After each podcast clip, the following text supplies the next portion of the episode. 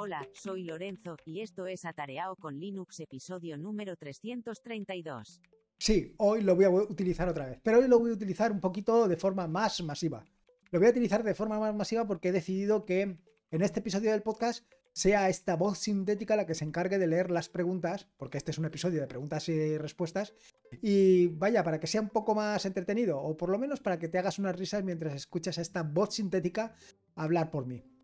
Lo cierto es que en muchas ocasiones he oído hablar o he escuchado esta palabra friki, pero hasta el momento no la había escrito en ninguna ocasión, y ha sido hoy, precisamente cuando he ido a escribir tanto el título del podcast como un poco para eh, vaya, para escribir acerca de esto, eh, cuando me he decidido a buscarlo en la RAE y asegurarme de que efectivamente lo que estaba escribiendo lo estaba escribiendo bien. Y te estarás preguntando, bueno, ¿y por qué lo has buscado en la RAE? ¿Y esto por qué me cuentas?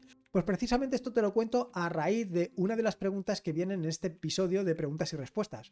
Porque alguien pregunta cómo puede tener directamente la RAE, directamente, y valga la redundancia directamente, se me ha ido un poco de las manos, en, el escritorio. Cómo puede consultar una palabra sin tener que recurrir a un navegador para buscar, por ejemplo, friki y saber y asegurarte de que está bien escrita. Así que nada, un poco de esto va.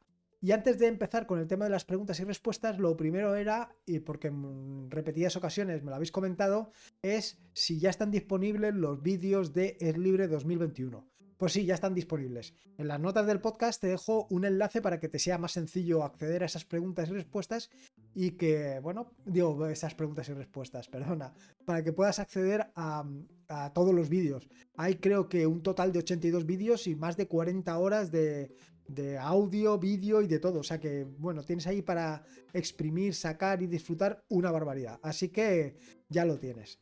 En fin, así que voy allí, a las preguntas y respuestas, y voy a dejar paso a la voz sintética.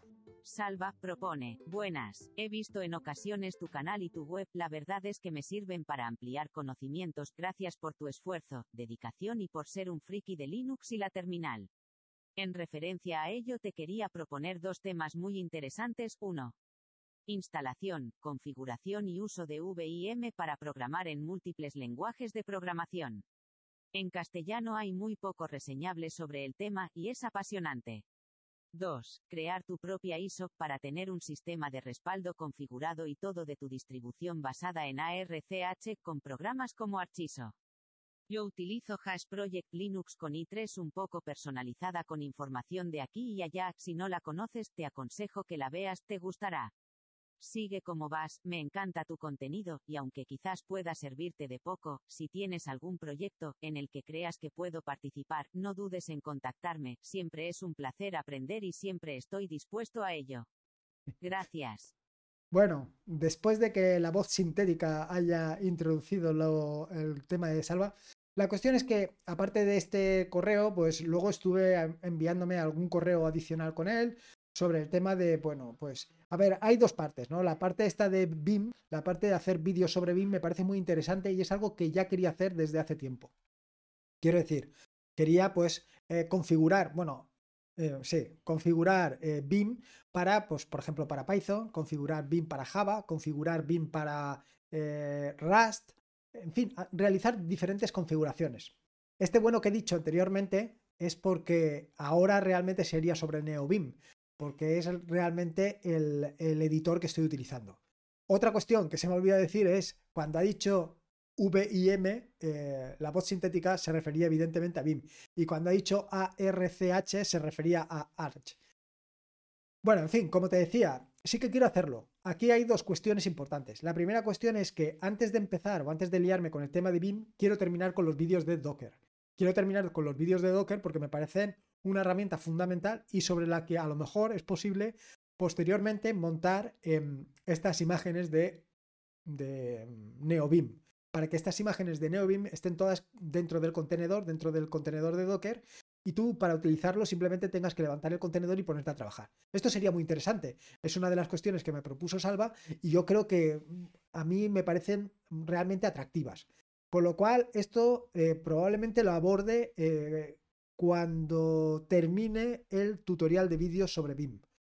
O sea, el tutorial no, los vídeos el, sobre BIM, que es un tutorial. Bueno, después del lío que estoy montando yo solo, eh, voy, a, ver si salgo de él, de este atolladero en el que me acabo de meter. Como te decía, la cuestión es que primero quiero terminar todo el tema de Docker, luego quiero hacer unos vídeos para introducir a BIM y a continuación de esos vídeos de introducción a BIM serían los siguientes en los que personalizaría BIM pues para distintos lenguajes de programación. Y por supuesto, el primero de los que voy a empezar, y no es un lenguaje de programación, sería sobre Markdown. Quiero hacer un vídeo en el que eh, personalizar BIM para utilizarlo exactamente con Markdown. Actualmente yo lo estoy utilizando con Markdown, pero lo estoy utilizando con Markdown de una forma muy, ¿cómo te diría yo? Eh, muy espartana. En tanto en cuanto yo no tengo la parte de la previsualización ni nada de eso, yo lo veo directamente. Y no tengo la parte de previsualización porque me he acostumbrado a trabajar así. Aparte de eso, y evidentemente, y como te puedes hacer una idea, eh, lo que está claro es que el, um, dentro de NeoBeam, por ejemplo, cuando pones una palabra en negrita, cuando le pones los asteriscos delante y detrás, ya se pone en negrita, o cuando le pones solamente un asterisco antes y después se, se pone en cursiva, con lo que te puedes hacer una idea muy aproximada de cómo va a quedar. Con lo cual no le presto mucha atención a eso. Pero tengo muy claro que hay gente que sí que necesita ver la previsualización de lo que está haciendo. Y por esta razón, pues eh, esto es algo que quiero hacer. Aparte de eso, pues evidentemente quiero hacer eh, un poco lo que ha comentado, uno para Java, uno para Python, uno para Rust. Y bueno, no sé si haría alguno más, pero por lo menos estos tres sí que los quiero hacer y los quiero personalizar al máximo. Y luego, por otro lado, la otra parte que decía eh, Salva respecto al tema de personalizar imágenes de, de distribuciones, en concreto el tema de Archiso y el tema de Hash Project, pues la verdad es que siempre me he negado a esto. Siempre me he negado a esto por una razón muy sencilla, porque es que eh, hay ya muchas distribuciones. Crearme yo una propia, pues es que no le termino de encontrar la gracia. Al final yo estoy muy cómodo con Ubuntu y me descargo Ubuntu, lo pongo en marcha y enseguida lo tengo funcionando. Incluso con, con el tema de los dot files, eh, inmediatamente lo tengo configurado eh, siguiendo o de acuerdo a mis necesidades. Así que tampoco tengo mucha gracia de eso. Eh, sí que es cierto que últimamente, pues, y a raíz de esta pregunta, sí que he estado tanteando a, em, Arch y he estado viendo las posibilidades que tiene y la posibilidad de instalármelo en mi equipo, así te lo digo. Pero no tanto para hacer una imagen personalizada para mí, sino más bien para crear una instalación específica. Pero bueno, esto ya, ya lo maduraré y lo andaré, porque últimamente estoy dándole muchas vueltas a estas cosas. Siguiente pregunta. Dani pregunta, hola Lorenzo, como siempre, gracias por tu trabajo y tu tiempo. Una para preguntas y respuestas. Hasta hace poco estaba usando ULauncher gracias a ti, y también gracias a ti me he cambiado a Rofi, va muy bien. Tanto para cambiar de ventanas como para lanzar aplicaciones pero hecho algo de menos, y es la función que tiene ULauncher para lanzar búsquedas. Por ejemplo, en una web con ULauncher tenía WP criterio de búsqueda y me buscaba en la Wikipedia. ¿Sabes si esto se puede hacer con Rofi? También es útil para la búsqueda en diccionarios en línea tipo RAE donde se pone una dirección y un criterio. Bueno, esto es precisamente el motivo de la entradilla de este podcast. El tema de Friki y el tema de buscarlo en la, en la RAE. La cuestión es que en las notas del podcast voy a dejar un enlace al repositorio de GitHub donde he empezado a subir, bueno, donde empezaré a subir, para cuando esté este vídeo seguramente ya estará el repositorio, algunos scripts para personalizar Rofi al máximo. En este sentido, eh, Rofi es muy personalizable, pero tiene algunas cosas o algunas carencias que a mí no me terminan de convencer. Y esto me ha hecho plantearme varias cosas. ¿Vale? Pero de todas maneras, para un poco hacer lo que comenta Dani, sí que se puede hacer. Sí que puedes hacer que te busque o que te devuelva algunos resultados y luego ir a, la Wikipedia o a la RAE a que te muestre exactamente lo que quieres. Pero claro, esto es un poco enrevesado. A mí lo que me gustaría es que cuando yo digo que busque friki en la RAE, directamente me muestre los resultados de friki me muestre cuáles son las acepciones de, de, friki, los significados, en fin, que me muestre exactamente lo que aparece en la RAE. En este sentido, esto no lo hace. Así que eh, cuando leí la pregunta de, de, Dani, inmediatamente me salió eh, la vena de desarrollador loco y hice la aplicación. una aplicación que le he llamado definiciones, que la encontrarás en las notas del podcast, o sea, que encontrarás en las notas del podcast exactamente cómo instalarla en tu equipo, para que tú la puedas utilizar. La verdad es que funciona muy bien, es suficientemente rápida y no tiene ningún misterio. ¿Qué ventajas tiene y qué inconvenientes? Bueno, las ventajas es que directamente tú escribes la palabra y te muestra los resultados. Eh, te los muestra directamente en, la ventana y que evidentemente si seleccionas cualquiera de ellos puedes copiarlo a tu portapapeles. Inconveniente, bueno, pues el inconveniente es que esto busca en la página web. O sea, lo que hace es, eh, se conecta a la página, vaya, lanza la pregunta a la página web y se la descarga. Y scrapea, busca los resultados y te los muestra. ¿Qué sucede? Pues que si en un momento determinado la RAE decide cambiar eh, la estructura de la página web, pues habrá que modificar la aplicación pero por ahora funciona bastante bien. Creo que en el código fuente de la aplicación dejé un enlace al, código original de donde había buscado la parte del scrapping. Pero bueno, ahí no está. Lo más importante es que con Rofi se pueden hacer muchas cosas. Con Rofi, vaya, es que hay script para cualquier cosa que te puedas imaginar. Por ejemplo, a ver, yo, por ejemplo, para hacer búsquedas en atarea.es utilizo Rofi. Directamente escribo eh, lo que quiero buscar y él, cuando lo lanza, me, va directamente a la página web y me muestra los resultados. Pero claro, esto no es exactamente lo que, lo que a mí me gustaría. Igual que esto, o sea, encontrarás en los scripts para cambiar de, ¿cómo se llama? De red, de red wifi, para subir y, o para cambiar el, audio externo. En fin, que hay una barbaridad de scripts eh, disponibles para Rofi brutales. Aunque, como a lo mejor probablemente comente mm, Dani o que se refiere a ello, es que el problema con el que te vas a encontrar es que, pues, eh, no te lo muestra directamente. Yo no recuerdo si un launcher, cuando tú le dices que te busque friki, te muestra los resultados. Yo creo que no, tampoco lo hace. Lo que hace es llevarte a la RAE y te muestra los resultados en, en la RAE.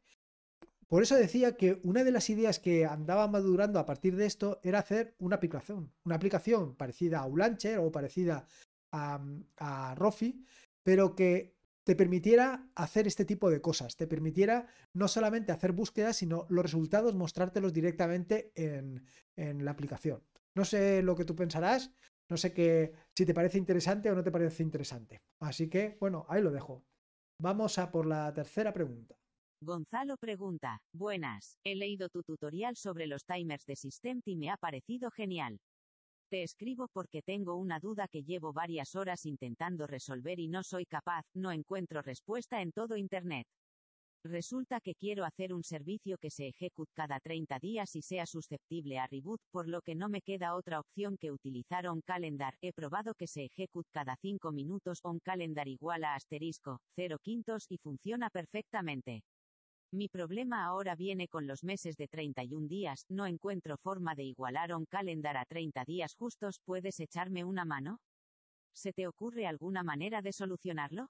Gracias de antemano.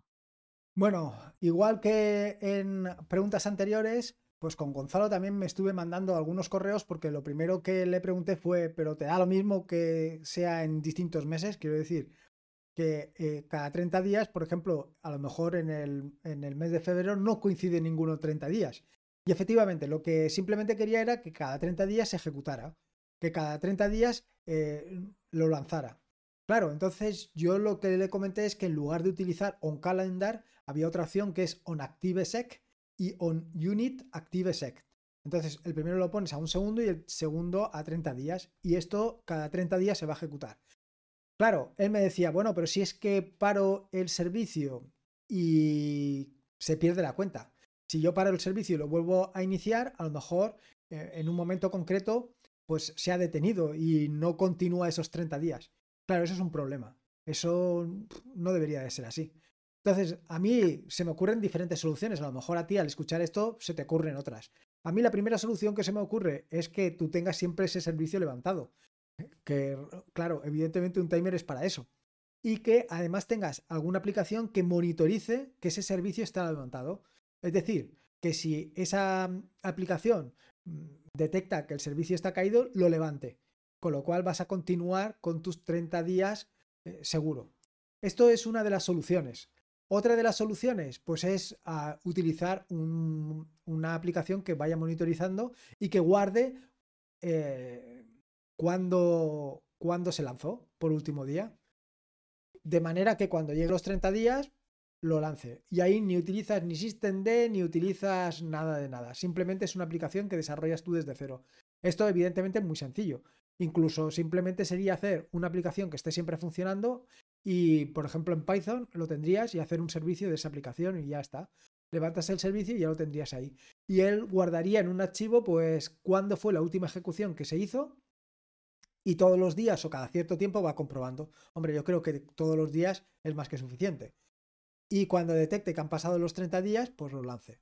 Esto es muy sencillo de hacer. Si a alguien se le ocurre alguna otra idea, pues que lo pregunte o lo proponga. Vamos a la cuarta pregunta. Nacho pregunta, Lorenzo, muy buenas. Estaba interesado en la versión última del programa que has realizado Ferraplan para poder agilizar en la medición de la ferralla de los proyectos, pues los proyectos me están llegando con la cuantía referenciada al cálculo estructural y me facilitaría mucho la aplicación que has realizado. Gracias. Bueno, Ferraplan es una aplicación, y esto se sale un poquito de, de esto, que desarrollé hace bastante tiempo que es para el cálculo de, cuantías de acero y, en fin, un poco para hacer planillas y planillas de acero. La cuestión, y esto lo he traído aquí porque eh, últimamente estoy detectando que hay mucha gente que está solicitando algunos archivos que estaban antes en... Em, los tenía antes alojados, y esto es un poco relación al podcast del lunes, estaban alojados en Google, en Google Drive, y tenía los enlaces a Google Drive. Resulta que por alguna extraña razón o los tengo en algún sitio y no sé exactamente dónde y me los están pidiendo ahora.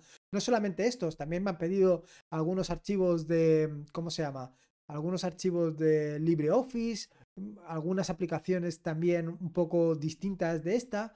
Entonces, si tú eres alguna de las personas que ha solicitado la aplicación esta de Ferraplan o cualquier otra cosa de estas, mm, os agradecería que me dijerais un poco dónde la habéis visto, dónde la habéis encontrado pues básicamente para quitarlo de ahí y poner los nuevos enlaces.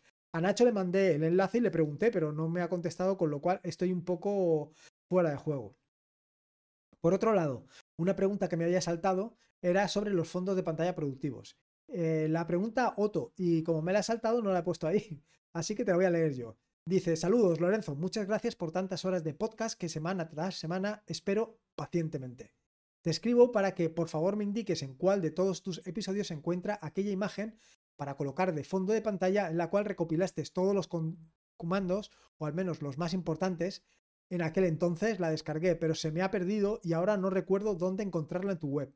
Muchas gracias por tu tiempo y disculpa tanta molestia. Nada, molestia ninguna.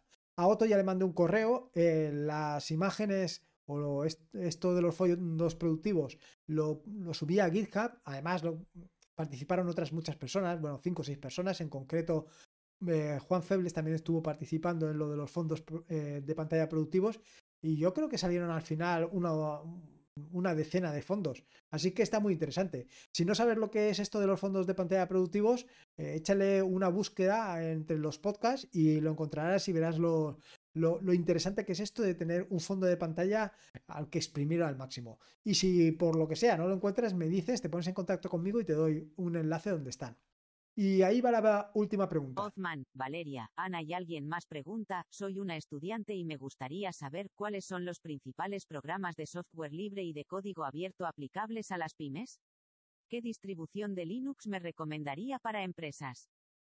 Bueno, Aquí decir que se ve que eh, algún docente o algún profesor o algo en un momento determinado ha hecho o ha formulado este tipo de preguntas a sus estudiantes y o han buscado en internet y han caído en, en atarea.es o algo por el estilo, porque me ha llamado muchísimo la atención me ha llamado muchísimo la atención porque han sido, como ahí he puesto tres, pero yo creo que han sido cuatro o cinco personas las que me han estado preguntando sobre esto. Y yo digo, pero esto, esto qué, cosa más extraña y más rara y qué forma de coincidir todos en el tiempo. Y en un momento determinado digo, esto tiene que ser algo por el estilo. A ver, sobre el tema de los principales eh, programas y aplicaciones para software libre y de código abierto que se pueden encontrar para pymes, pues aquí es como todo, aquí hay a, decenas y va a depender un poco de a qué orientes la pyme. Si, por ejemplo, te refieres al tema de la facturación y esto, yo me decantaría por FacturaScript, que es una aplicación de código abierto y que está disponible. Por supuesto que como cualquier otra aplicación de código abierto tiene una parte que es privativa, por ejemplo los complementos, pero la parte de código abierto de FacturaScript es muy amplia, con lo cual con eso te vas a tener mucho resuelto. Luego hay otras muchas cosas. A ver, una, una pyme, por ejemplo, también tiene que tener una página web y una página web la puedes hacer en WordPress. Respecto a la edición de texto, que seguro que tienen que hacer edición de texto o incluso hojas de cálculo, ahí te puedes ir al LibreOffice. En fin, que es una pregunta tan abierta que podría ser cualquier cosa. Yo he estado contestando distintas cosas a, diferentes eh, personas de las que me han ido preguntando, pero cualquiera de estas valdría.